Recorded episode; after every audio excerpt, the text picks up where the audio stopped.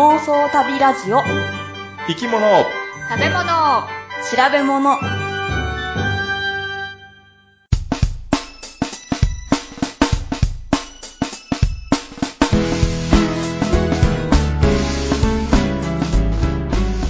の番組は世界中の見てみたい生き物、食べてみたい料理、訪れてみたい国についてなかなかそのチャンスのない3人が調べたことをもとに妄想力を働かせながら語り合うラジオ番組です。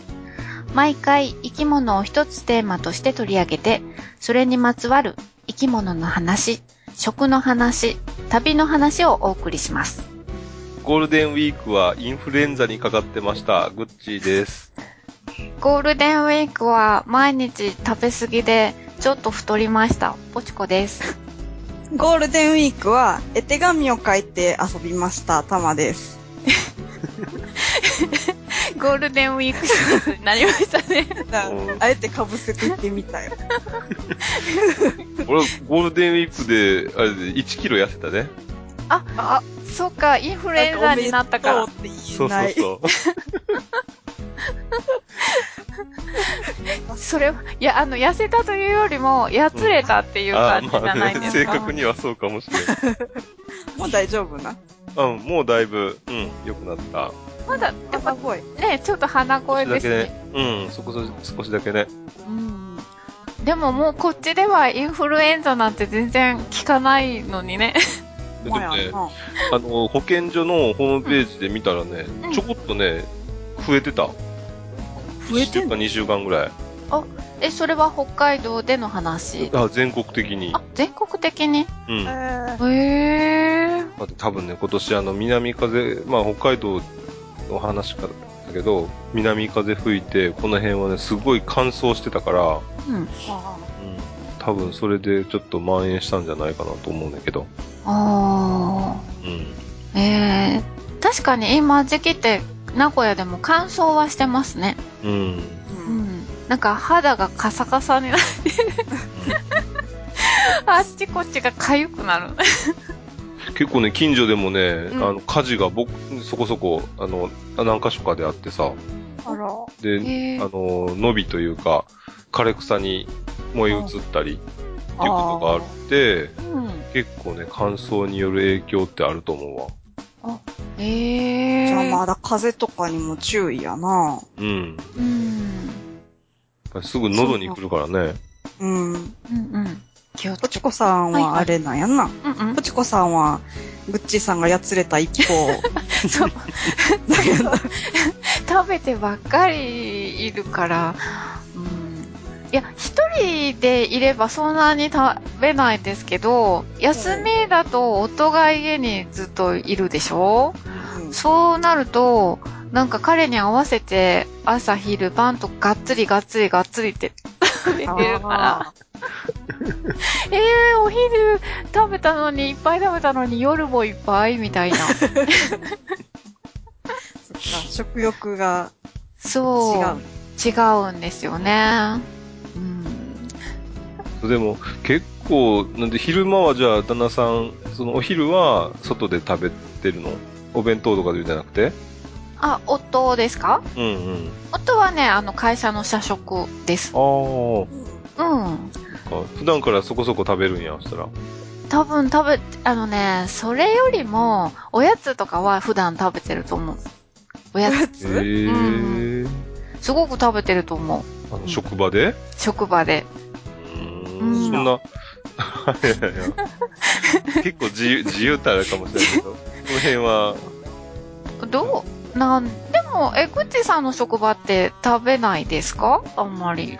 ほとんど、まずな、なんか、なんかのさ、あの、うん。まあ、業者というかなんかの、ね、出入りの人でお土産持ってきましたよっていうのがあれば、それはもういただくけども、うん。それ以外はまずないよああ、そうですか。な。うん。へえ、うちは、まず、あの、我が家に、こう、もらい物のお菓子とかあったりすると、私がで、次の日に食べようと思って取っとくじゃないですか。で、次の日食べようと思うとないんですよ。持ってっちゃうの、全部会社に持。っていくの？昼間、ひいないじゃないですか、家に、彼は。うんだから、あたあのー食べられないから、うん自分で食べようと思うのか持って行っちゃいますよ。だからよく会社に行くときに、紙袋をもう一つぶら下げてるから、チラッと見ると、なんかいっぱいお菓子が入ってる。すごいなんか面白い。そう、お菓子を持って会社に出かけてますよ。そう。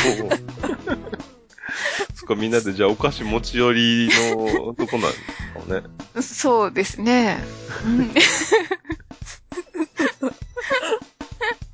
うん。うんそっか。うん一方、たまさんは芸術的じゃないですか。うん。そう、あの、とりあえず、グッチーさんからさ、うんうんあの、龍涎香の匂い付き親父ギャグはがきが届きまして、うんうん。で、お返事にうん。絵手紙書いたの。おー。えもう、もう北海道にどれぐらいで届くんかわからんけど、うん。昨日か一昨日かに出したんかな？もう明日、うん、3日ぐらいはかかるかもしれない。え、そんなにかかるんですか？北海道って。本州同士だったら、次の日、午前中に出せば次の日届きますよね。うんぐらいじゃない？でも遠いからな。へえ、3日かかるんだ。で、グッチさんのこれ、龍涎香の匂いがほんまにお寺の匂いやった。うん。うん京都のお寺って言ったら、そう、今、今嗅いでるけどめっちゃわかる、それ。う。うんん、わかるわかる。うんうちね、あの、冷蔵庫に貼っつけてあるんですけど、うん。ううん。ん。なんかほのかにないところ、あの、ご飯がない、ない時、うん。うん。うん。匂いますね。うん。うん。うん。ちょっと落ち着いていい感じですよ。いい感じ。うん。やっぱり匂いって、その実際に嗅いでみないとわからんから、うん。まあね、わからん。うん。いや、お話だけじゃ、なかなかラジオだけじゃ届けられないから、うん。まあもしね、これからでも匂いを知りたいという人がいたら、いくらでも送りますので。そうですか。じゃあメールをそうやっていただければ、うん、うん。ぐっちさんからあの、はがきが届くと。そうです。はい。じゃあ募集しておりますので、ぜひ。はい。はい。送ってください。はい。はいということで、じゃあ始めましょうかね。はい。うんはい。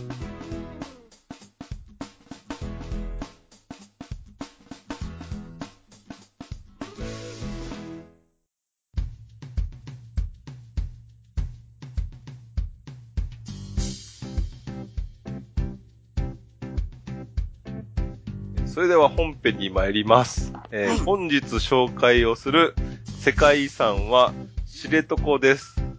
あれ？あ？世界遺産ですか？はい。出演する番組間違ってない。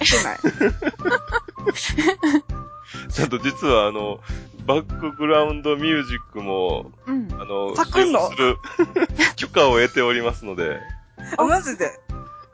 じゃあ、今裏で流れてるのはあれが流れてるってことあれが流れてます。マジか。へえ。え、今日のテーマって知床半島じゃなくない？聞いてるの。そ今日のう。うん。うん。世界遺産は自然遺産の知床です。で、あ、わかった。で、生きも、生き物は？まあまあ、ちょっと待ってください。うん、落ち着いて聞く。はいはい。あの、知床をご存知ですか？はい。なんとなく。あのね、知床って北海道の東の端の方にあるんですけども、うん。うん。えー斜里町と、えーっと、羅臼町っていう二つの町に、まあ、またがったところにあるんですけど、うん。うん。知床半島一帯が、まあ、ほぼ世界遺産。そして、うんそれプラス、海岸線から約3キロ沖まで、はい。海の海面まではい。登録の地域になってて、ああ日本では初めて、うん。へえ。日本で初めて、うん。その海洋を含む自然遺産登録があって、へえ、知らんかった。うん。だから陸地だけじゃなくて、海の上まで世界遺産ですよっていうことへえ。でね、冬には、はいまあね、もっと、世界で最も低緯度にいまでやってくる氷の塊、流氷があ見見られると。うんうん。で、この流氷によって、うん。大量のプランクトンだとか、鮭だとかの豊富な魚介類、もそして、えーその鮭は秋には知床の川に登っていくと。で、それうがんヒグマやオジロワシなどの餌に。うんで、こういった植物と、動物とかの、その、エネルギー循環っていうのかな？うん。そういうのを含めて、えー貴重な、世界でも貴重な場所だと。うんいうことで、うん。えー世界遺産に登録されるということになりました。うん。なるほど。一応、登録基準を言っておきますけども、うん。言っとこう。はいはいせっ。かくや。登録基準ははい9と10です。はい。何の番組に出てるんかわからんけど。でね、これ今年ね、実はあの、登録されてからうん。10周年。あ、10年くらい。まだそうそうそう。そんなに浅いんですね。そう俺もね、もっとね、昔から、あのー世界遺産になってたんやと思ったけど、うん。まだ10年しか経ってないみたいよ。へーなのでね、今年ね、10周年記念の何か行事があるかもしれませんね。おでね、もともとね、昭和52年に、うん。知床100平方メートル運動っていう運動があって、はい。で、その知床の土地をもう結構ね、荒れ果ててて、その、えー、でね、今でもね、その知床の、おー道を行くと、えー廃墟がちょこちょこあんねん。荒れ果ててたっていうのは、その、人が荒らしたってこと？そ人も荒らした。し自然がもうぐっちゃぐっちゃみたいな？うんとね、両方、まずね、その前は、うん。えーなんていうのかな、人が入植して、うん。そこに住み着いて、うん。でうん。うん。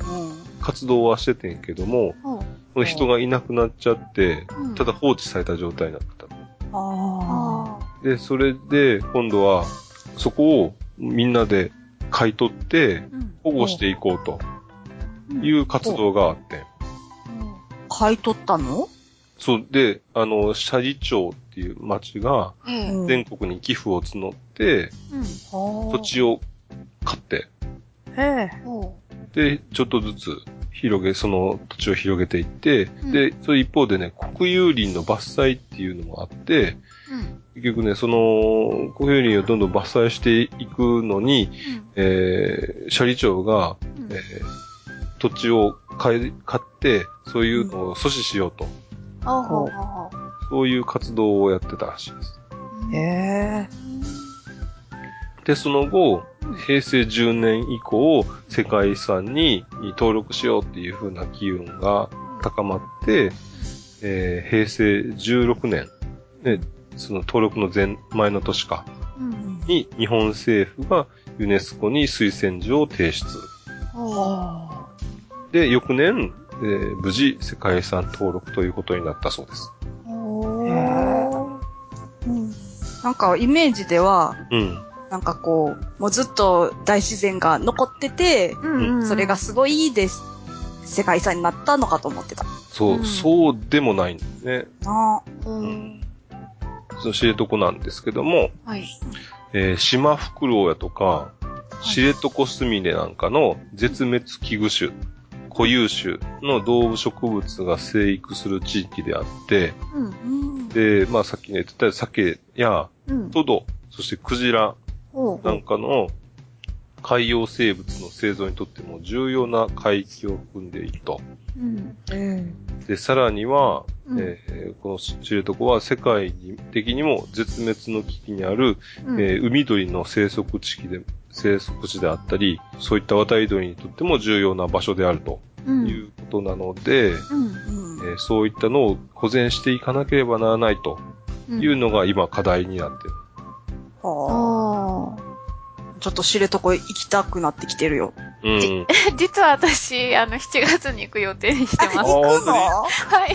今予習として、もう、しっかりメモしてますよ。あマジで？はい。そう。でね、その知床でね、やっぱりね、問題になっているのがね、熊。まあね、熊と人間と関係うん。うん。だったり、とエゾシカが、はい。ね増えすぎて、うんその周りの植物食べ尽くしてしまうっていう可能性があるってこと。あエゾシカね。うん。ー今ちょっとやっと出てきたなと思って。う ん長かったね。長かった。そこで今日はですね、うん。鹿について見てみたいなと思うんですけども、うん。いいですか？はい。どうぞどうぞ。そしたら、ここからが、本当の本題。本編になるかなと思うんですけども、はい。鹿って、うん。実はね、牛と同じ反数する動物なんですよね。あそうですなんかうんあ。口ずっともぐもぐしてる。そうそうそうあー、してるしてる。あで、えー、牛と、まあ、本当に、まあ、親戚同士というか、うんあ。うん。鹿の角ってあるじゃないですか。はい。うんあれはね、皮膚が盛り上がってできたものなんですよね。へー牛って、はい。あれ、骨でできてるので、うん、うんあの、、生え変わることはないねんけど、はい。えうん。鹿鹿の角は皮膚やから、年、毎年生え変わんねん。あ、そっか。違うんや、牛とは。うん。根本的に角の出来方が違うっていうか、えー、質が違うらしい。えー、じゃあ爪みたいなもんなんですか？そうそうそうそう爪も皮膚みたいなものかな？そうそう。うん。あの、古代の人、まあ、あのー縄文人なんかは、うん。うん。釣り針だとか、矢尻ってあるやん。うん。う。うんん。ああいうのを、えー鹿の角を使ったりうん。しててんけどへもー、それを形を整えるのに、うん。水につけておくと、はい。ちょっとずつ柔らかくなるから、はあはそうやって形を整えたという風に考えられてます。あ。へえ。あ、爪もお水にずっとふやかしとくとちょっと柔らかくなりますもんね。ああ、うんお風呂上がりとか切りやすいもんな。そうそうそうそうそうそえ、でも夜に爪切ったらあかんねんで。う。うんうん。なんで？え、親の死に目に会えないって。うん。うんえ、、そんな話あんの？あるよ。あれ？初めて聞いた。そう、あらら。ほんまに？あかんわ、もう。なんか夜に口笛吹いたらあかんとかいうのは聞いたことあるで。ああ、うんそれはあかんよな。なんだっけ、それも聞いたことあるわ。うん船の上で口笛吹いてもあかんねんで。え、なんで？嵐がやってくるねんて。へえ、嵐を呼ぶってことなのかしら？そうかっこいい。これはかっ何こいいけど危ないよ。危ない。これは石原裕次郎ということか。嵐を呼ぶ、あ、呼ぶ男そっちがわかんない。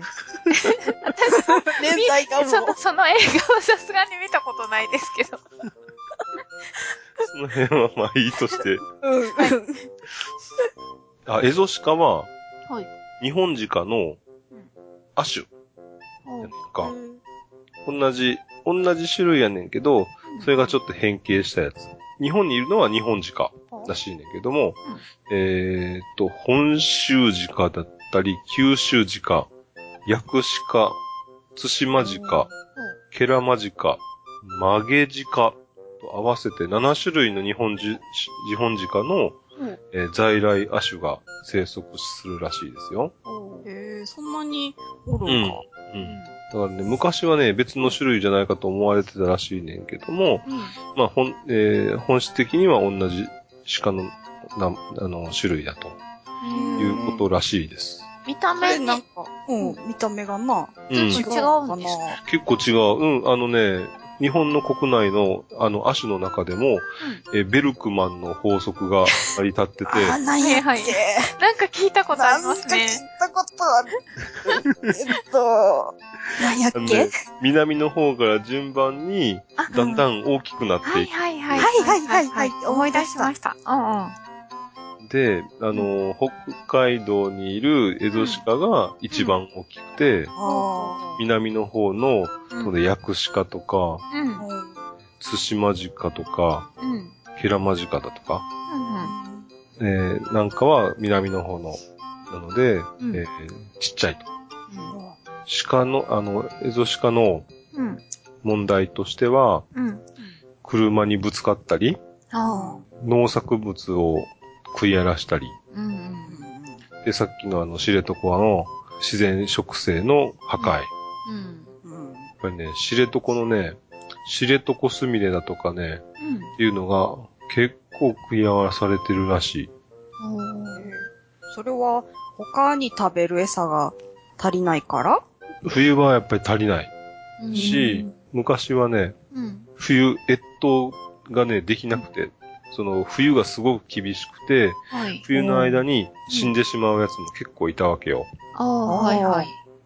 それで、うん。えーある程度生存数だとかうん。保たれててんけど、うん。うん最近はうん。結構温暖化な傾向やから、うん。あ雪もね、少なくって、うん。えー生き残りがいい、そういうところがあって、結構増えてるね。そういうこともあるんか。うん。うん。あの、取るのは問題ないんですか？そうです。今ね、積極的にね、ハンターが、えー取って、うん。鹿を、まあ、駆除というか、うん。捕獲をしているというような状況になってるね。あだからなけど結局さ、うんそうやって、ほあの、鹿をうん。わざわざね、捕獲して、生息数をコントロールするなんていうこともしてるわけやんか。うん。う。うんん。鹿の生態だとか、なんていうのかな、春先どんな行動をするとか、どれぐらいの生息数がいるとかっていうのをしっかり調査しないと、うん。うん。それを、なんていうのかな、生息数を管理することもできない。あうん。から、例えばね、GPS のゆ首輪を、あ。その野生の鹿につけて、生態を研究したり、うん。うん。ヘリコプターを飛ばして、はい。そっから、うんその数数えたり、え、その上から見て、あ、ここに鹿がいるってわかるんですかね？いる、うん、あると思うよ。うん、見ると思うよ。すごい根気いりそうやな。う。うんん。まあでも、飛んできたら、ガサガサ動くから多分わかると思う。あ、そっか。この間さ、うん。えー出張の帰りに、電車に乗ってたら、うん。うん。えー鹿がぶつかったっていうことで止まったとか、あ、あらで電車に。うん。え、そういうのよくあることなんですか？よくあるよくある。おーへ5分ぐらい止まって、いうんやまあ、早いとこ動いてくれないかなと思って、帰りやったからまあまだよかったけど。うん。で、まあ動き出して5分も経たないうちに、うん。またぶつかりました、言って。ええー、そんなにあるもんなんか。その辺は、じゃあ、すごくたくさん鹿のいる。そう場そう。い所だったっぱいいんですかねるところで。うん。ええうー回はまああるけど、5分も経たないうちに2回目っていうのはなかなかないからな。ああ、すごいな。へえ。で一回ね、見た、あの、YouTube のうん。動画で見たことがあんねんけど、うん。鹿が、うん。あの、追われてるっていうか、電車に追われて、隣の駅まで行ってしまったっていう。え、え線路、線路の上を鹿が走ったってことですか？そうそうそうそうそう。ええあのね、冬場やって、うあのね、雪が除雪、あの、線路の上で除雪するやんか。ん。はいはい。あそしたら、やっぱり歩きやすいやん。ーうんうんうん。で横に壁もできてるやん。おー。ああ、どうしようもない。もう、だから、鹿が、そのまんま、うそんの、電車に追われるようにして、ずーっと走っていくねんけど、うん。その後ろを電車が走っていくっていう。じゃあ電車もちょっとスピードを落としたんですかね。そうそうそう、もうもうゆっくりやった。ああ。うーん、で、鹿は途中、次の駅まで追い詰められて、うん、で、うんつ次の駅にうん。えー到着す、あの、先、さ鹿が先にうん次の駅に到着して、電車待ってたら鹿来てんな。そうそうそう。っていう動画があったから、うん。まあ、探せば出てくると思うけど。うん、すごいなうん。鹿はやっぱり、えー、増えすぎてるっていうのが結構やっぱ最近の温暖化でああって、ぱりね、今、そういった自然環境を壊してしまうという、そういう危険があると。でもね、やっぱり人間が鹿をコントロールしようとしているっていうこと自体がもうなんかおこがましいような気がするんだけどな。ああ。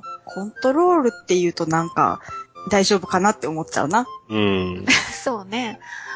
確かにそう知床もさ、守らないかんとは思うねんけど、うん。うん。けど、それを鹿だとか熊だとか、う。うんん。熊の場合はう、ん例えば人に、人が餌を与えるから、それにひっついてくるとかっていうことがあるから、そそれを人間が気をつけさえすればいいねんけどう、ん。うん。エゾシカについては人間が気をつけるっていうことじゃないもんな。そうやなそうですね。だから、なんちょっとなんか違うなという気はするねんけど、まあなんかその知床のううんん。環境、人間がこれが理想だと思ってると状態にキープしたいっていうだけだとちょっと難しいやろうなと思う。うんそうね、鹿が増えることの方が、今のこの気候には不自然なことそう。なわかもしれけでへんしねすよね。うん。だから、もうそんなことよりも、やっぱりこの、なんか温暖化を防止するようなことに、うん。なんかフォーカスした方がいい感じがしますよね。うん。そうね。原因が、まあ、温暖化であったり、他のとこにも多分いっぱいいろんなとこにあるやろうから、うん。そこをやっていかん限りはまたこう同じようなことをずっとやっていかなあかんもんね。うん、うんそうんでもそっちの方が余計、あれやな、温暖化を阻止する方が、あの、現実味がないような気がするう。な。まあ、難しいですよね。で、これあんまり自分にかん、あの、なんていうの、切実に関係してないというか、どねどっちかっていうとね。鹿についてはさ、うん。利害関係ゼロやん。うん。まあ、こっちが、あれかな、あの、あの急に車が、にぶつかられたら困るけど、うん。けど、それよりは、その、温暖化が進まないために、生活の電気を半分にしろとかさ、うん。うん。ねえ、そんなことになると、ちょっと、利害関係としてはかなり大きいよね。まあ、大きいけど、なんか鹿のただ頭数を多くなったから減らせばいいっていうのは、本当になんか目先のことしかうん。やってないって感じはしますよね。うんで、またどこかにきっと弊害が出てきて、また何かが増えるとか、何いや、かが減る。どうせならさ、ん目先のこともしない方がいいんじゃないのっていう。もう、あほ放置ほあ、なるほ。ど。うんすべて放置。はいはいはいはい新しいな。だって、うんどんだけ人間やったって、なんぼかやっぱり戻るんじゃないのか。自然のあなんかあれやってう。ん、まあ自それ然、をいずれ滅びる系のやつそうやそうそうそうう。ん、まあ太刀打ちしようとする方が間違ってるって気もしますよね。まあこう、うまい具合にこう、人が気持ちよく、まあ、しかも大体気持ちよさそうなあたりをこう、すり合わせて やっていくっていうのが、まあ一番現実的というかなあなあ、それでいいんじゃないのっていうところなのな。うんうんということで、以上で、今日の世界遺産終わりです。あれ世界遺産です。はい。ありがとうございました。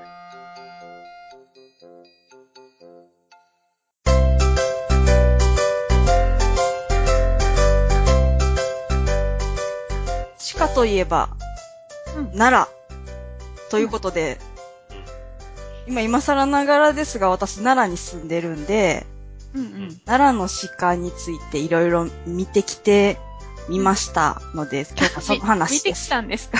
見てきました。もう近所なんで、鹿がいるところ。うんうん。え、あの、餌やってきたん？餌はね、あ、あ、あげた。せんべい？せんべいじゃないものあげましたよ。え、何をですか？とね、それはまたじゃあ後で言います。ああ、あ 二人は奈良で鹿にそのせんべいとかあげたことある？あるよあ、ある。あ、私せんべいはあげてないですけど、うん。アイスクリームを食べてたら、うんアイスクリームを取られるようになった。ありゃりゃ。なんか寄ってきましたよ。うん。あ、じゃあいいかもしれない。アイスクリーム何回でもこう甘くていいんじゃないの？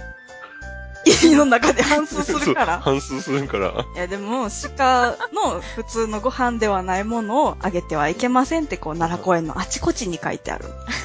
そう、奈良公園って、その、グッチーさんとかポチコさんが行ったところ、大仏さんのあたりかな。うん、そうです、そうです。そうまあ、いろんな基準で区分けされるんやけど、その奈良公園っていうのはここからここまでですよっていうのが。うんで、まあ、一般的に奈良公園がここまでって言われてるのは、その大仏さんのいる東大寺、その後ろの若草山、あの、うんうん。黄緑色の木がない芝の山ね。うんうん。と、あと春日大社、で、奈良国立博物館、幸福寺っていう、その観光客が一番行くところかな。そのあたりを含んだ、東西4キロ、南北2キロぐらいのあたり。それを一般的に奈良公園って呼んでて、そこにいっぱい鹿がいると。うん。うんはいはい。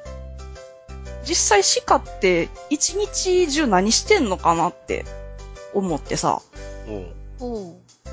なんかこう、じっと見てたらどこに行くんかなっていうのが気になって、鹿を尾行してみました。GPS 首は使えなかった？んもう自分が GPS ですよ、もう。張り付きましたよ、私。ローテクやな。ローテク、超ローテクで行ったよ。とりあえず、どこの鹿にするかなと思って、最近暑かったんで、まあ夕方からでいいかなと思って、えっ、と、夕方5時半ぐらいに、東大寺の大仏さんのいる大仏殿の手前参道のところにある池のほとりで、一匹の鹿をこいつにするぞと決めまして。若めのオスの鹿で、まあ3歳、4歳ぐらいなんかなっていうイメージの。この子を仮にちょっと名前をつけていかないとわからなくなったので、鹿尾くんとします。はい。その時点で男の子やってん、オスの鹿。角切った跡があったから。で、鹿尾くんに会ったのが5時半。もう、その時間って大仏殿も閉門して、お土産屋さんとか鹿せんべい屋さんとかももうみんな撤収していく時間やから、観光客ってもうほとんど帰っていってて、うん。その時鹿尾くんは池のほとりで、最後の観光客みたいな人におやつをおねだりしてる感じやってんやんか。あんまり気になって、いつもの行動に影響を与えてはいかんと思って結構離れていっててんけどさ。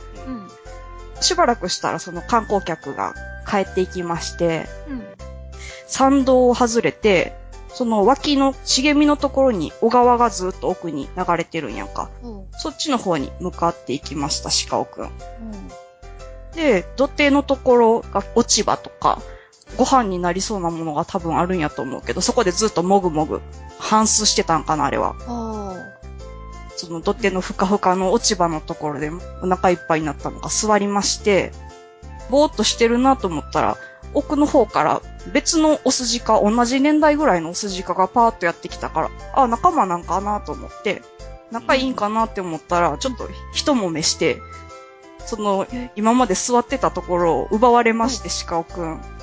あ、ここは俺の場所だと。そう、やってきたのそ。そうやってきた。そのやってきた子は、まあ仮に鹿次郎としましょうと。うんうん。今度その奪った鹿次郎が川上の方にずっと歩いていって、鹿尾くんもついていくねんな。あれ仲悪いんじゃなかったのかなって。思ってその後も二人もつつかず離れずな感じでずっと川のところをうろうろってしてて、うん。そうこうしてるうちにさっきまで鹿尾くんと鹿次郎だけやったのが、うん。他にも2頭ぐらい鹿がだんだん集まってきてて、うん増えていってるぞと。えー集団ができてきたってことそうなの。だんだん。もともと人気が少ないような道やから、鹿の方が人数多いっていうのがちょっと怖くなってきててんけど。で、しかも、あれ4頭になると、どれが鹿次郎で、どれが鹿尾くんかちょっとわからなくなってきて。やっぱりちょっとシールでも貼っとかなきゃいけなかっちょっとこれ難しかったなと思ってんけど、でも、その4頭が、結局最終的に同じ方向にこう集まって、土手の上の方を登っていくんやけど、登ったところに、一匹の大きいオスジカ、もう角もしっかりしてるような、明らかにボスですよっていう、なんか風格の漂ってるのが、どっしり座ってて、で、そこにみんなが集まっていって、みんなもその周りに座って、落ち着いたっていうのが6時過ぎぐらい。へ。え、ね、ちなみに、うんあの、鹿って群れを作るんですか？そう、その辺がわからなくて、後日うん、鹿について勉強しに、6円という場所に行ってきました。?6 円？6円っていうのね、漢字はあの鹿に、えっ、と、はい円が草冠の方の円。坂も、あ、はい。6円っていうのは、春日大社の境内にあって、ううんん。観光客が割と行くようなゾーンではあるけども、みんな素通りしちゃう脇道を入ったところみたいなところにあんねんけど、春やったら妊娠してる鹿であったりとか、まあ、他の時でも病気の鹿とか怪我をした鹿を保護してる施設なんやんか。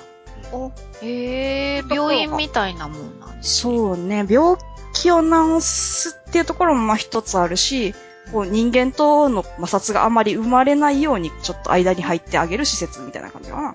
へえ、そんなのがあるんですか？そうそう、割とね、観光で行く人はあんまりいないのかなっていう感じはあったな。うちが行った時はもう完全貸し切りやった。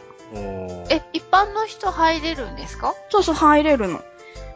鹿が大きい、その、なんていうかな、運動場みたいなところをいくつかに仕切られた中に、ここは妊娠してる鹿が今入ってますよとか、こっちは今怪我をした鹿が入ってますよとかいう風になってて、で、そこの周りを見学できたり、パネルで鹿のことをいっぱい勉強できるような感じになってるね。へえ。そこに行っていろいろ調べてみました。うん。その、まず、奈良の鹿っていうのは、うん。何なんだっていうところ、いつも言ってるけど、今考えたら一体何なんだって思って、変だよね。そう、街よく考えたらええやんな。うん。街、しかも県庁のさ、あるような街中に鹿がいるって、うん。な。うん。奈良の鹿は、特にどこかが飼育してるわけでも、管理してるわけでもない、もう純粋な野生動物なんやって。そうそうなんだ。そうう。んでも、やっぱり観光客がこう目にするのってすごく人に慣れてる鹿せんべいを食べる鹿っていうイメージがあるけども、うん。それは野生動物だとう。んで、奈良にいつから鹿がいるのかっていうのは、そのうんさすがに一番初めがいつからかっていうのはわかんないんやけど、うん。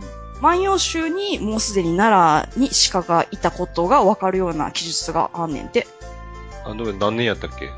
えっ、と、万葉集は7世紀から8世紀ぐらいって言われてんかな。うん今さ、奈良の鹿は神様の使いっていう風に言われてるのは、768年に茨城県にある鹿島神宮っていうところから、竹三日月の御事が白い鹿に乗って奈良の三笠山に降り立ったっていう風に言われてる。それが768年のこと。そのことがあって、うん。神様の鹿、神禄っていう風に言われるようになったんやって。うんだから1300、400年前からは少なくとも野生の鹿としていて、まあその後、新録っていう風になったんやけど、でも、その後ずっと大事に大事にされてたのかっていうとそうじゃないみたいでさ、あら。一時期はその作物とかもやっぱり食べちゃうやんか、さっきグッチーさんがあ言ってたみたいに。それで害獣として銃殺の許可が出たっていう時代もあったし、害獣だからもう閉じ込めてしまおうっていう無理やりな収容をしたことによっても一時期は38頭まで激減したことがあってんて。へえ。今1076と2014年ですごい多いですね。確かに。で今はもうだいいたいこれぐらいで安定してるけど。一頭一頭全部管理というか、頭数まで分かってんねんもんな。頭数はね、毎、毎年計、計測測られてて、うんでも、6円をやってるのは、奈良の鹿愛護会っていうところがやってんねんけど、もうその人たちだけでさすがにそれ全部は数えられへんから、うんいろんな人に、もう近所の大学生とかにも頼んでやるらしいよ。へえ。で、今はまあ38頭から1076頭まで増えたのは、うん。県とか市とか、その奈良の鹿愛護会が保護育成をしてきたっていうところによるね。で、鹿の1日の行動パターンっていうのはあって、朝起きたら、菜食場っていうところにご飯を食べに行くと。うんえ？ご飯どっかでもらえるんですか、鹿さんうん。違う違う。自分たちのテリトリーの中で、ここはご飯が食べれるゾーンみたいな。いつもここに決まってご飯を食べに行くっていう菜食場があるねって。えー、同じところに行くんですか、そうそうじゃあ。だいたい、そのルートっていうのは決まってて、菜食場に行って、休憩する休み場っていうところがあって、夜は泊まり場っていうところ、決まったルートを毎日回るうんやって、うん。だから、その鹿尾くんとか鹿次郎のいたところ、うん。最終的にそのうん。角の立派な鹿のところに一箇所に集まってたところは、泊まり場やったんかなって思って、あこれ確認しに行ってん、また別の日に、あ。うんうん。同じような時間帯に行って、もし同じような鹿たちがいたらきっとそこは決まった泊まり場なんかなと思って、別の日の夕方6時ぐらいに行ったんかな。うんそしたらやっぱりいた。同じ角の鹿。鹿尾くん？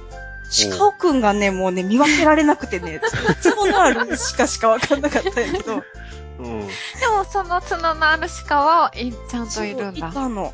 そこに集まるんだ、みんなが。そうそう。だからうん多分、そこが、あの、集団の泊まり場っていうことなんやと思う。うーんなんか屋根があるわけでもなく、なんかそういう、なんかいい条件みたいなのあんのかね？多分ね、まず人がほぼ来ない。うん。あもううちが行ったらすっごいチラッチラ見られたから、ー 気になるなーって。100メーターぐらい離れててもすっごい見られてるからさ、うん。すごいドキドキしたけど。うんでもあそこは基本的に人、多分お昼間でもそんなに来ないようなところやから。うんあとやっぱりこう、葉っぱがふかふかやし、近くが川で水もあるし、うんっていうとこかな。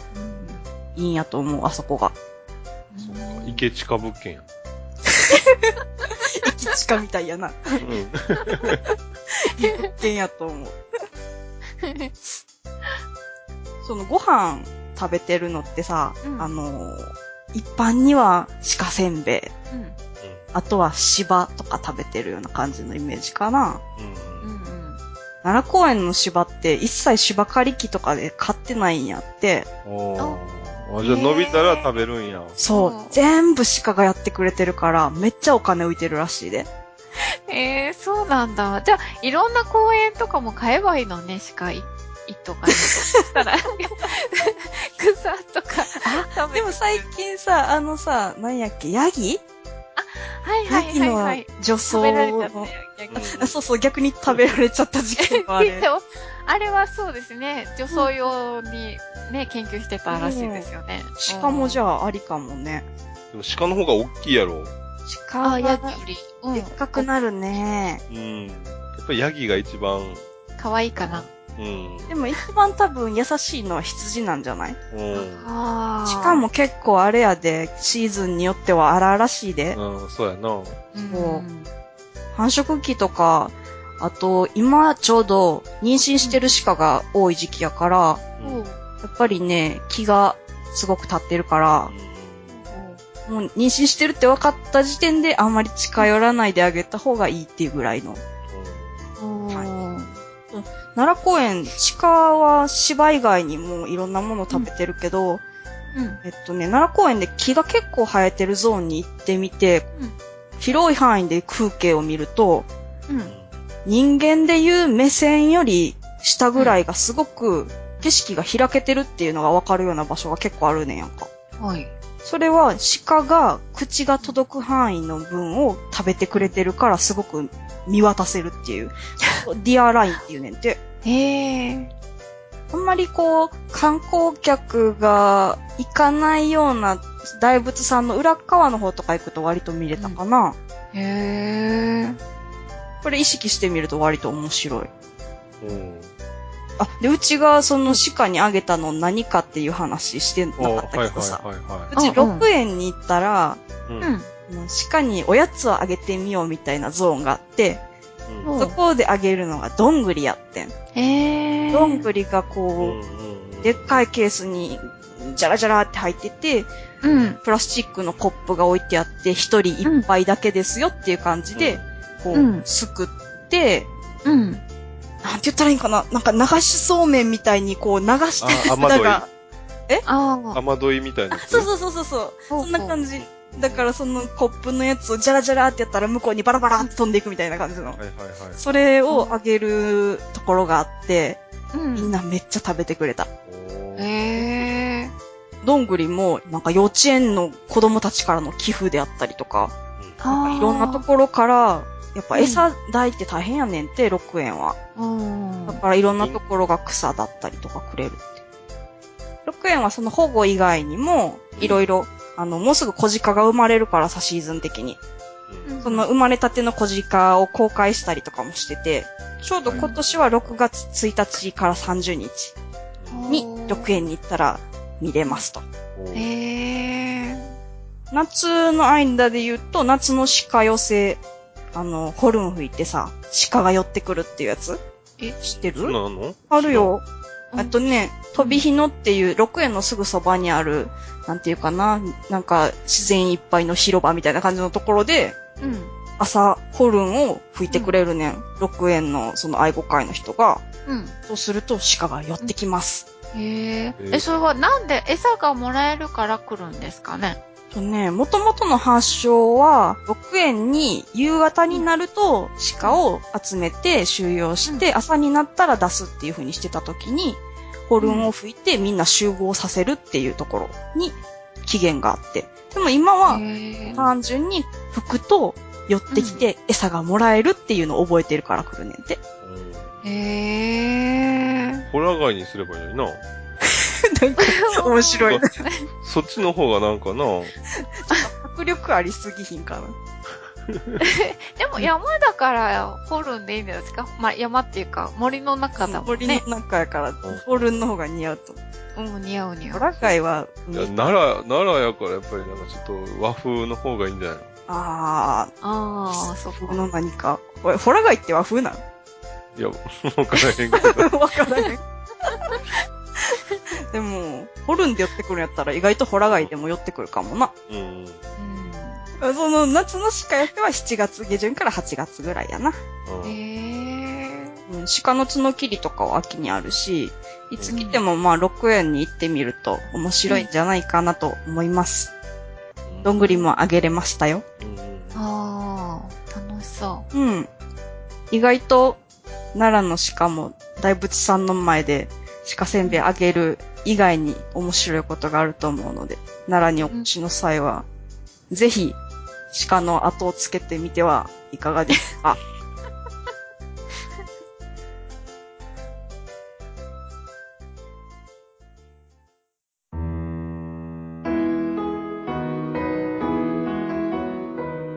えっ、と、タマさんの話にもあったみたいに、やっぱり鹿といえば奈良ですよね。うん。で、奈良といえば、柿の葉寿司ですよね。美味しいあれ。ということで、今回はですね、料理に使う葉っぱについてお話をしたいと思います。お面白そうんうん。うんうん。あの、世界で一番よく料理に使われている葉っぱって何の葉っぱだと思いますか？笹。そうそう。う。そこどうやったんだえー早い違う？ですね。だって中国のちまきだとかさ、ああ、でも中国の他ってどっか使ってましたっけ？笹。中国いっぱい使ってそうな気がする。うん、中国はいっぱい使ってますね、確かに。一国でもすごく使ってるっていう。消費量？消費量。バナ費量ねバナナの葉っぱとか。そうそう、私はそっちだと思ったんですけど。うん。そう。まあ、あの、統計そんな正確な、そんな統計とかないんですけど、うん私は多分は、バナナかなと思ったんですよね。だってバナナの方が、えっ、と、アジアもあるし、アフリカとか、あと中南米とかでも、うん、栽培されてるんで、うん、かな。でも笹も確かに 多いと思いますけど。うん、で、えーっとですね、もう一つ質問ですけどはい、世界で一番バナナの生産量が多い国はどこだと思いますか？フィリピン。ブー。えわか国土が割と広めのところです。だからお多くなるっていうのもあると思うんですけど。ブラジル。あー、ブラジルはね、第5位です。あ、ちなみにね、フィリピンは第3位です。ああの、2012年の、あの、はい調査ですけどね。ちょっと古いんですけど。うん。えー、そしたら、うん。インド。あ、ピンポーン、ピンポーン。やったえあ そうバナナかわいい1年分？ー もらえんの？インドから送られてきますかね。すぐ腐っちゃう。そう。えっ、と、インドが一番です。でですね、で、えっ、と、インドでも、特にこう、南インドでは、バナナの葉っぱがお皿の代わりに使われているんですよあ。確かにそうやうん。あの、定食屋さんとかに入って、席に着くと、あの、ウェイターさんがバナナの葉っぱを持ってきて、置いてくれるんですよ、前に。聞いたことある。で、うん。そこにカレーを置いてくれるんじゃないそう、カレーとかご飯とかね置いてくれるんですよ。うん。そう。でですね、葉っぱの置き方もちょっとちゃんと決まりがありましてね。うんえ、あれの向きがあるってこと？向きがあるんです。葉っぱは、うん。自分から見て左側に、うんは、あの、葉っぱのさ先端？細、細ってるところ、左側に先端、はいはい。うん先端が来るように置くんだそうです。うんへー。うん。そう。あの、日本でこう、お箸置くのと同じようにちゃんとこう、うん 置き方が決まってるんだそうですよ。うん。うん。でですね、あのーまあ、おか、あの、葉っぱが置かれたら、えー、まず最初にですね、えー、いただきますの儀式をするんですよ。皆さん。え、そんなんあんの？うん。あの、プージャって呼ばれるらしいんですけど、あの、神様へのお祈りをまずするんです。うん。へー。うん。えっ、とですね、コップ、まあ、コップにお水も一緒に置かれるんで、入った、コップに入ったお水も。そのコップの水を自分の右手でね、少しすくって、うんお祓いみたいにね、葉っぱにパッパッパってお水をかけるんですって。へー。あ、ね、指先で、あなんかかけるみたいな感じかな。そうですね、パッパッパッとかけて、ついでに自分にもかけるんですって。あ、自分にも？自分にもちょっとかけるんですって。葉っぱ。で、自分にもちょっとかけて。あの、ヒンドゥー教の？うーん。ということなのかな？あとは、うん。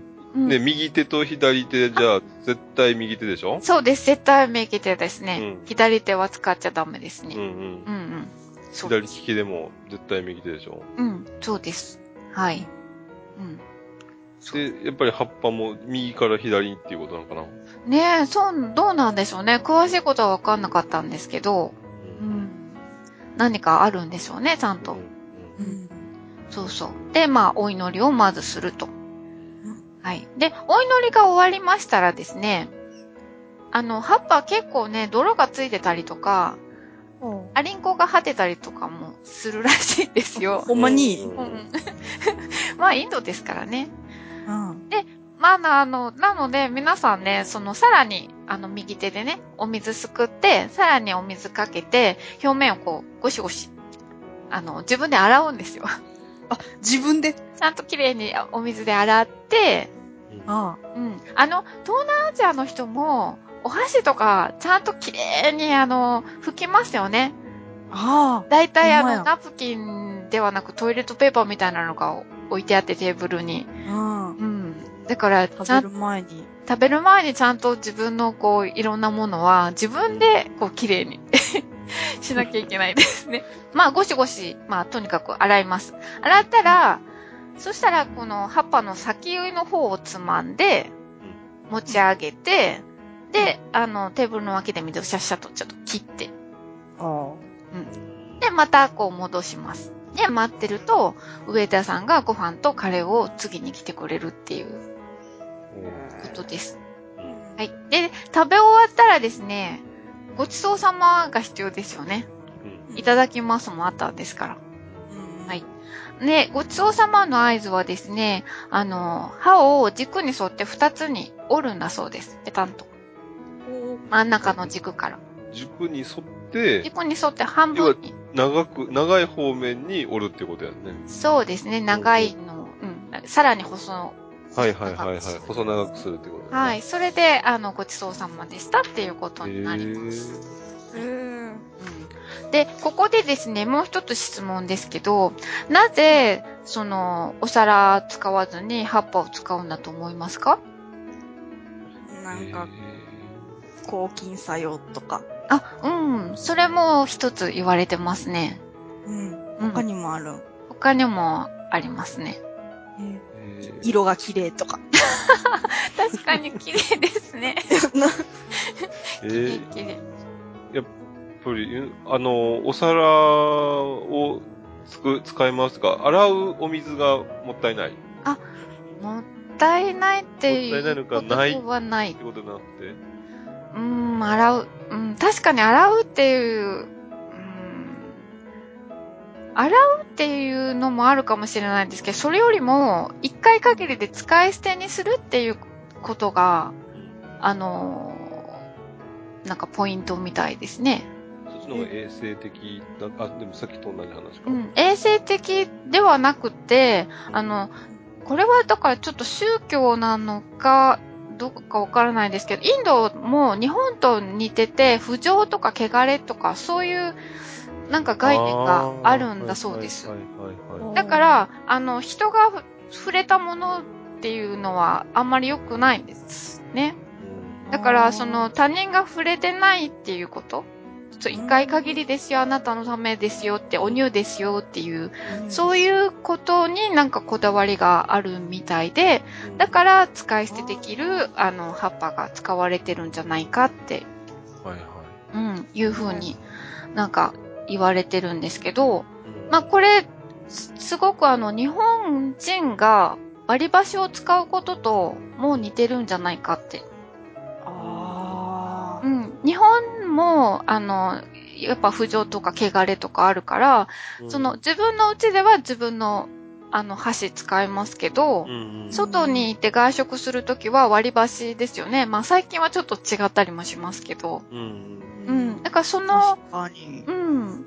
のなんか感覚も、やっぱりその、新しいものっていう、誰も触れてないものでご飯を食べるっていう、うんうん、なんじゃないかということなんですよ。うん、だからインドとちょっとなんか日本と、ちょっと似た感覚を持ってるんだなと思って。うんでですね、あとですね、そのインドの他でもですね、東南アジアとかの国だと、うんえっ、と、バナナの葉っぱを食器として、というかね、葉っぱをこう細工して実際に食器に仕立てて、あの、使ったりしてます。あの、東南アジアのリゾートホテルとか泊まると、ウェルカム、えーお菓子みたいなの？をなんか、途中までやった。あ、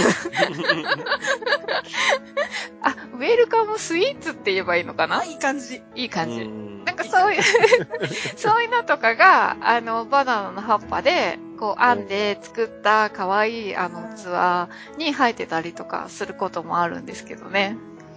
えーいいうんな。そう。で、あの、タイとかだと、あの、そういう器を作って、そこに、なんか茶碗蒸しみたいな、こうそれで蒸して、液を入れて、ううんん。っていう料理もあるそうですよ。だからすごい、うん漏れないように上手に作るんでしょうねす。ごいね。ううんんうん。そう。あとね、あの、日本もあるけど、あの、お寿司屋さんだと、こう、波乱、最近はプラスチックしかないですけど、波乱が飾り切りになって入ってたり、昔したじゃないですか。あんな感じで、いろいろ飾り切りをして、まあ、えー料理の下に敷いたりとか、飾りに使ったりとか。そんなこベトナ。ム料理屋でバイトしてた時、うん切ってた。ああの、お皿の、こう、上に一枚バナナの葉っぱを敷いてお料理を乗せるっていう風にしてた、してた。へえー、あ、そうなんだ。うん。じゃあ、国内でバナナの葉っぱ仕入れてるってことやんな。へえっとね、冷凍で買ってたよ、確か。あーえ。冷凍しても大丈夫なんや。冷凍で買って解凍してう、んうん切。ったわ。へえ。あるある。ありますよ。冷凍でも買えます。通販調べたら。出た通販。へえ、すごいな。あるあるあるある。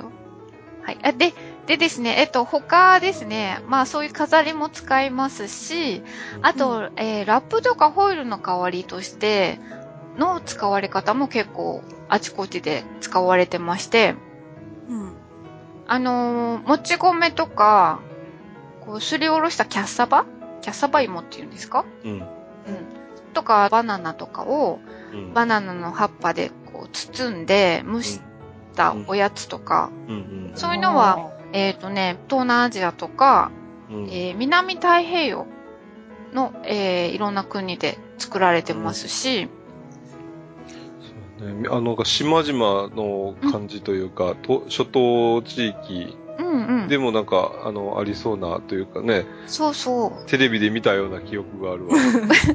あります。で、あ、あの、南太平洋の国々だと、えっ、とね、石焼きっていうのがあって、うんうん。庭に、うん、庭にね、穴を掘って、うんで、そこに、あの、バナナの、あの、葉っぱを敷いて、うん。で、いろんな食材を乗せて、で、バナナの葉っぱでこう包んで全体を。うん。で、その上に焼いた熱々の石を乗っけて、で、上からまた、あの、土をかぶせて、で、お蒸し焼きにするっていう、埋めちゃうんか。埋めちゃうの。ああ、すごいね。うん。なんかね、かなりね、あの、高温の蒸し焼きになるから、すごく美味しいらしいですよ。へえ。うん。あの、私の友達がフィジーに行った時に、うん。あの、そういうのごちそうになってきたって、写真見せてもらいましたけど、うん。本当にあの、庭に穴掘ったところに、なかなかいろんなものが入ってて、写真見たら。豪華でしたよ。国によって、あのーどこの国の影響があるかっていうのも大きいみたいですしね。いろんなあの国の植民地になってたり影響があるじゃないですか。それによって、あの、コンビーフを入れる。ところもあったりとおか、ー。アメリカンな感じやかな？うん。とか、まあ、あの、お魚だけのところもあったり、まあ、味付けもいろいろみたいですね。えうん。そう。あと、その、お魚といえば、その東南アジアだと、あの、お魚に、こう、ペースト状のスパイスをこう、すりつけて、で、それをバナナの葉っぱで包んで蒸したりとか焼いたりとかする料理も結構多いですね。あの、インドネシアとか、マレーシアとか、うん。結構、あの、いろんなバージョンで作られてるみたいでしょ？うん。うん。でねバ、の葉っぱ便利なんやな。そう、すごく便利なんですよね。何にでも使えちゃう。う。うんん。そう。でね、あとですね、中米とか南米？そっちではですね、タマレスとかタマーレスとかいう名前の料理があちこちで作られてまして、うん。あの、マサっていう、えっ、とね、トウモロコシの粉なんですけど、その粉を、スープとかラードを入れて、こねて、で、その中にお肉とか魚とか味付けしたものとかを、こう入れて、おにぎりじゃないんですけど、こう、包んで。で、さらにそれをバナナの葉っぱで包んで、あの、蒸したっていうのが、タマーレスっていう。あ料理ーなんか美味しそうん。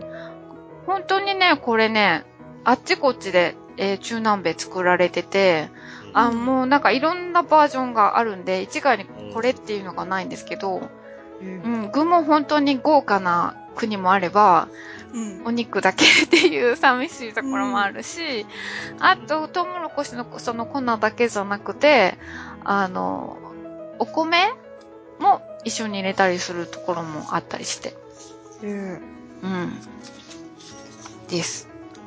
ということでですね、あの、先ほども言ってたように、通販でバナナの葉っぱ手に入るんですよう。んで、あの、冷凍もあるみたいなんですけど、あのー生も手に入るんで、うん。うんあの、買ってみました。おー、すごいえ、。何庭に穴掘って埋めちゃったそれはしてないですけど、してない。うんあの、普通のこのタマレスとか、うんあの、うん魚を、あの、スパイスをつけて、あペーストうん。ペーストとか、あと、もち米とバナナをくるんで蒸したりとか。あー、美味しそう。うん。そう、それいろいろね、作ってみました。どう、どうやった？やっぱりね、香りがすごくいいです。ああ、香りうか。ん。あの、にそういう日本とかその中国のちまき作るあの笹も香りありますけど、あれよりもね、もっとね、なんかね、グリーンな感じ。グリーンな感じ？うんそう、み 緑な感じ。難しいな。なんか、もっとフレッシュで、本当になんか草、草っていうか、本当に葉っぱの香りがすごくします。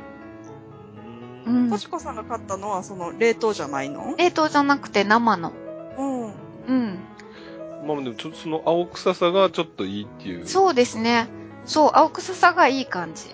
あの、ねこう、こういう料理、今紹介した料理って別にあの、アルミホイルとかでもう別に作れなくはないですよね。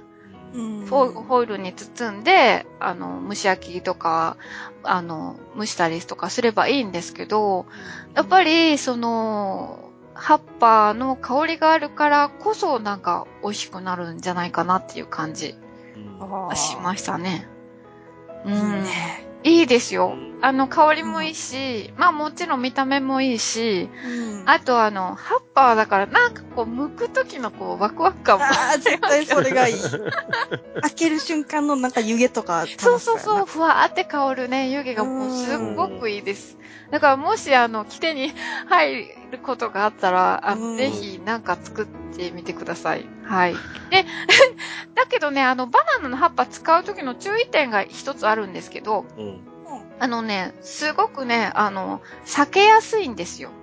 ああの、葉脈のところから、パリパリパリパリってすぐ避けちゃうんあ、です。そうそう。バイトの時それですごい困ったのあ、。そうですか。うんそうなんですよ。だから、あの、使う前に必ず、あの、火で炙るか、あの、お鍋の中にお湯お湯入れて、その中でグツグツに煮て、あの、温めてから使うと、あの、柔らかくなって、避けにくくなります。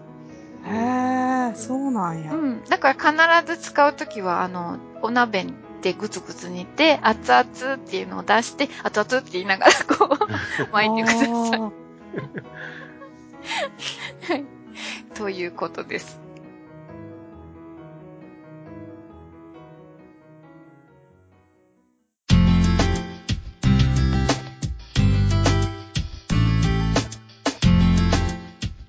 さあ、エンディングです。えー今回も、はい メールをいただいているので、早速紹介していただきたいと思います。はい。はい。えっと、まず1つ目。きょこさんからいただきました。今回はテーマのリクエストをさせていただきたくメールしました。リクエストはコアラについてです。うん先日、日本で最高齢のコアラ、ミクが死んでしまったというニュースがありました。場所は大阪の天王寺動物園。実は私、2週間ほど前に天王寺動物園で実際にミクを見ていました。木にも登らず、芝生の上でじっとうずくまっていたのが印象的でしたが、まさかこんなにも四季がすぐそばまで近づいていたなんて知りませんでした。私は動物が大好きで、今までハムスターやモモンガなどの小型の哺乳類から、イモリ、カエル、カメ、ヘビなどのマイナーな両生類や爬虫類まで、いろんな動物を飼育してみました。もちろん、それぞれの生態を調べたり、観察したりするのも飼育の楽しみの一つですので、グッチーさんのお話もいつも興味深く拝聴している次第です。さて、私が過去に飼ってみた動物の変わり種といえば、なんといっても、フクロギツネです。うんこれは、コアラと同じ有袋類で、見た感じの毛の質感や動きがよく似ているなぁと動物園でコアラを見るたびに思ったものでした。実は、フクロギツネは見た目の可愛らしさに似合わず、結構気性が荒い部分もあり、私もよく噛まれたものです。天王寺動物園でもかつてコアラ同士の喧嘩を見たことがあるのですが、その荒ぶり方はフクロギツネそっくりでした。コアラもよく知られた可愛らしい見た目に似合わず、意外な生態が明らかになるのではないでしょうか。ミクの追悼企画として実現したら嬉しいなと思いつつ、厚かましくリクエストさせていただきました。ということです。はい、あありりがとがとうごうございまざいますした。すごいよなぁ。ぴょこさんはさ、前もあの、鳩の、おね、ええはいええメールもら、送ってもらって、うんうん。ですごいね、観察してはるうし、ん。ね、うちらはただね、ちょっと調べ物してちょちょっと話してるだけな そうやなのに。いや、でも、あの、ハムスターはわかりますよ。うん私も飼ったことありますけど、ある。モモンガとか、うんイモリカエル、か、まあ、カエルはカメはま、まだわかる。カメはわかりますね。ヘビヘビ、って、すごいな。すごいですよね。そこからの、フクロギツネ。フクロギツネって知ってました？うん、知らんかった。ねえ、私も知らなかったから、あの、そう、しら、あの、調べて見てみたんですけど、うん可愛らしいですけど、こんな買えるんですね、普通にね家庭でと思って。そうやんなすごい、こんなにいろいろ買ったことがあるってなると、もはやゲストに来てほしいぐらいの そうですね。人材なように見えてくるけど。ねえ、本当にお話聞いてみたいぐらいですね、うん本当に。うん。うん。そこのコアラ動物園の、天王寺動物園のミクの話、うんニュース、うちも見てて、うんあーって思った。へえで。、そのちょっと前に、また別のニュースで、天王寺動物園が展示してる動物の種類をちょっと変えていくっていうニュースがあって、でもコアラはあとは補充していかないっていうことも書いてあったから、あ、そうなんですか。そうで。コアラとかキウイとかはもううんへえ。補充しないんだって。じゃあ、その時期にコアラいなくなっちゃうってことですかね？そう。補充しなきゃね。だからその後にこのね、ニュース見て、ああ、本当にいなくなるんやんな、天王寺動物園からって、うちも行ったことあるからさ。ああ、そうですか。ちょっとどうしよう ん。うんってなった。でもどこからか全然わわからない。からないもんね。うんまあ、行きましょうか。あ知らない、知らない。どこまで？えっと、何でした？え、コアラ。う。ねうんリクエストコアラ。はい、コアラねね。あの、また、いつかね、やりたいですよね。うんちゃんとうちリクエストいただきました表書いてあるから。あおー、やなそうですかめっちゃありますけどね、今のところ。うんうんまあ、コアラはまだ、1、2、3、4、5、6、7個目ぐらいになるかな。ああ、そうですか。じゃあ、うん気長に、気長。に。ううんん。うん、ください。はい。じゃあ、えっと、もう一つ、じゃあ今度はグッチさんからご紹介してください。えープラムさんからいただきました。えー今回初投稿のマンボウアプリ、現在98代目のリスナーです。えー第1回配信当初から楽しく聞いています。えー14回の中で登場したウサギマンボですが、私はストロー状のビニールの片方を加え、えーもう片方から指で丸めながら押し出していたように思います。さながらわさびが歯磨き粉のチューブのように、えーストローのお菓子といえば、日記ゼリーが思い出されます。最後に、えーカラス特集をリクエストさせてください。えー今後の配信も楽しみにしております。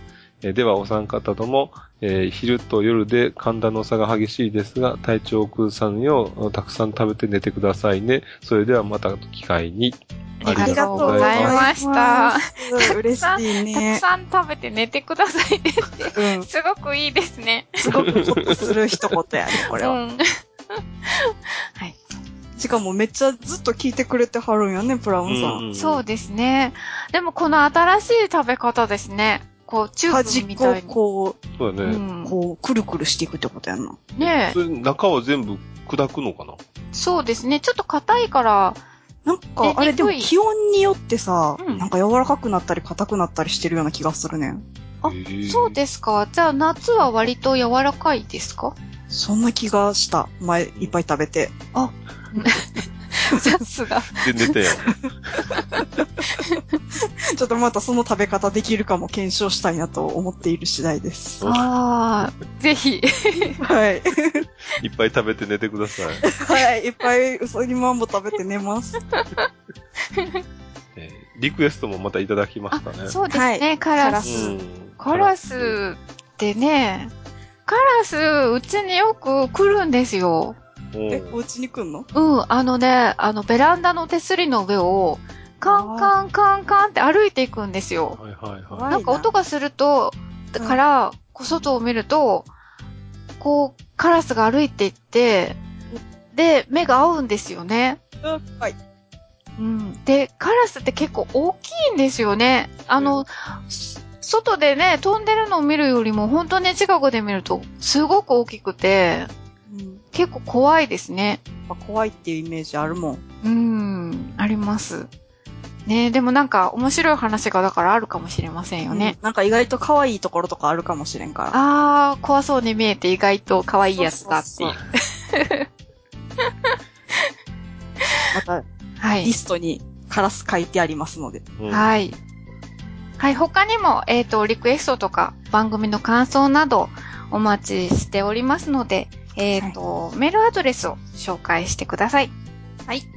妄想旅アットマーク gmail.com、mousoutabi アットマーク gmail.com です。お待ちしてます。はい、お待ちしてます。では、えー今日はこの辺にしたいと思います。ぜひ次回も聞いてください。はい、さようなら。